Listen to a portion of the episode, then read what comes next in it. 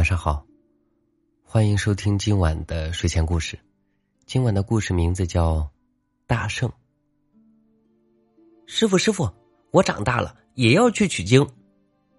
小和尚抬头嚷道：“孙悟空实在是太酷了。”方丈叹了口气，伸出手抽走了小和尚手中的《西游记》，他顺手翻了翻，将其扔到一旁。我说：“你今天怎么这么闹腾？原来是又看这种没用的书。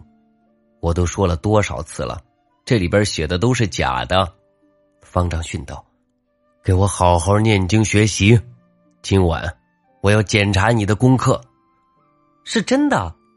小和尚撅了撅嘴，小声反驳道：“就是假的。”方丈哼了声：“孙悟空要真那么厉害。”唐三藏怎么可能在取经路上被那么多妖精抓走？那是因为孙悟空都说了是假的。方丈提高声音打断道：“世上根本就没有孙悟空，甚至连妖精都没有。你每天总想着去冒险，若真有强盗把你拐去卖了，我可救不了你。”小和尚还想反驳，方丈却扭头就走，进了另一间屋子。真的有吗？我小时候明明见到过的。小和尚冲方丈背后做了个鬼脸，气鼓鼓的想到。然而说是见过，那段记忆却实在是太过模糊。小和尚讲出来也只会被师傅嘲笑。他从小父母双亡，被方丈收养，十几年一直住在一起。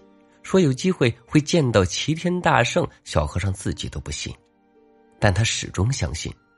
这世界上真的有齐天大圣的存在。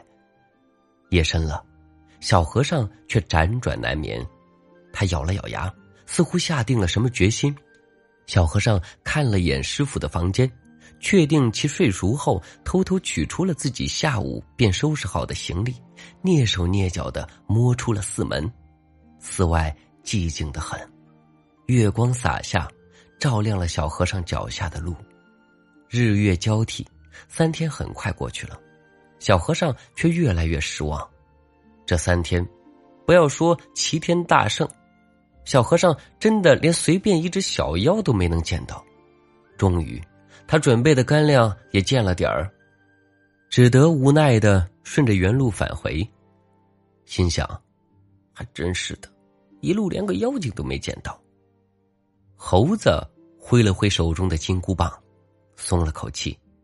在他身边，有妖精蹲在地上瑟瑟发抖。退休了都不让人省心，和当初那人一样死心眼。猴子无奈的耸了耸肩，重新化为方丈的样子。